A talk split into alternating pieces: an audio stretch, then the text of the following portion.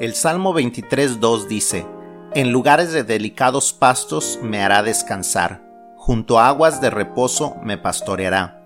Buenos días y feliz viernes. Estamos estudiando el Salmo 23 y este segundo versículo expande más la idea que veíamos el día de ayer.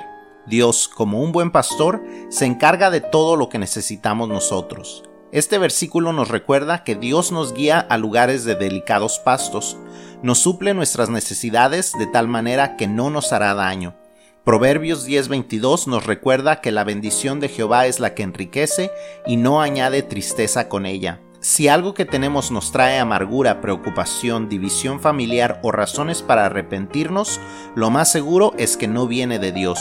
Pero lo que Dios suple nos permite descansar. Lo que Dios permite en nuestras vidas nos da paz. De igual manera, donde Dios nos guía hay tranquilidad. Dice el versículo que nos pastoreará junto a aguas apacibles. Un pastor siempre se asegura de que las ovejas beban agua en lugares donde no corran peligro. De igual manera, Dios siempre está a nuestro alrededor para ayudarnos. Isaías 43:2 nos recuerda su promesa. Cuando pases por las aguas, yo estaré contigo, y si por los ríos, no te anegarán. Así que, déjate guiar por Dios en cada área de tu vida en tus posesiones, en tus relaciones, en tus decisiones, en fin, en toda área de tu vida. Si haces esto, puedes estar seguro de que estarás seguro. Que Dios te bendiga.